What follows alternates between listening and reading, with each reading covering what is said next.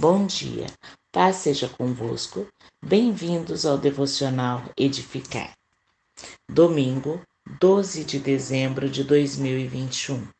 Tema: Salmo 56, 3. O Salmo 56 é um salmo de lamentação. Este poema de Davi tem a mesma ambientação que o Salmo 34. A fuga de Davi de Aques para Gate Saul o perseguia como louco. Satanás tinha em mente somente uma coisa: destruir aquele que era ferozmente e cruelmente o perseguia e tentava o oprimir, de forma que ele pudesse se desesperar e cair em seus laços. No Salmo 34, Aques é chamado de Abimeleque, sua provável alcunha real. O fato de dois salmos de Davi estarem ligados a esse evento demonstra como a situação foi marcante e avassaladora para Davi. Separado de tudo que lhe era familiar, Davi procurou se refugiar entre os filisteus.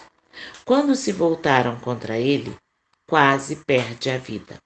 Escapou fingindo-se de louco. 1 Samuel 21, do 10 ao 15. Este salmo era cantado em adoração comunitária, pois é dirigido ao músico-chefe e deve ser executado com a melodia da canção Pomba Silenciosa em Terra Distante. A estrutura do poema é a seguinte: 1. Um, clamor a Deus, o único socorro de Davi. Versículos 1 e 2. 2. Profissão de fé em Deus. Versículos 3 e 4. 3. Descrição da obra dos seus inimigos. Versículos 5 ao 7. 4. Confissão do motivo de confiar em Deus na aflição. Versículos 8 ao 11. 5. Voto de louvor ao Senhor. Versículos 12 e 13. Diante dessa terrível situação, Davi entendeu que sua vida dependia totalmente de Deus. E isso nos traz grandes ensinamentos. Devemos estar em plena comunhão com Deus, ter convicção que Deus é o nosso único socorro, declarar continuamente nossa fé no Senhor, não se intimidar diante dos inimigos, louvar e adorar o nosso Deus em todo o tempo. Assim como Davi, somos provados diariamente. Alguns com problemas emocionais, outros com problemas familiares, outros com enfermidades e dificuldades financeiras. Enfim, passamos por muitas aflições. Qual tem sido nossa reação diante de tais situações? Será que temos estrutura espiritual para declarar os versículos 13 e 4 do Salmo 56? Quando estou com medo, eu confio em Ti, ó Deus Todo-Poderoso. Confio em Deus e o louvo pelo que Ele tem prometido. Confio nele e não terei medo de nada, o que podem me fazer simples seres humanos.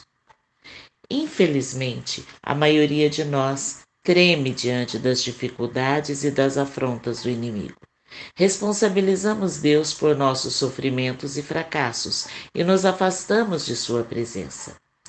Essa é a pior decisão que poderíamos tomar, visto que Deus, em Sua palavra, nos orienta a nos aproximarmos dele. Cheguem-se perto de Deus e ele chegará perto de vocês. Tiago 4, 8a. Quando nos achegamos confiantemente a Deus, mesmo em situações complicadas, somos fortalecidos. Nossa fé é renovada. Entendemos que o Senhor luta por nós. Nunca ninguém viu ou ouviu falar de outro Deus além de ti. De um Deus que faz coisas assim em favor dos que confiam nele. Isaías 64, 4. As bênçãos de Deus são dádivas gratuitas dele para nós no presente momento.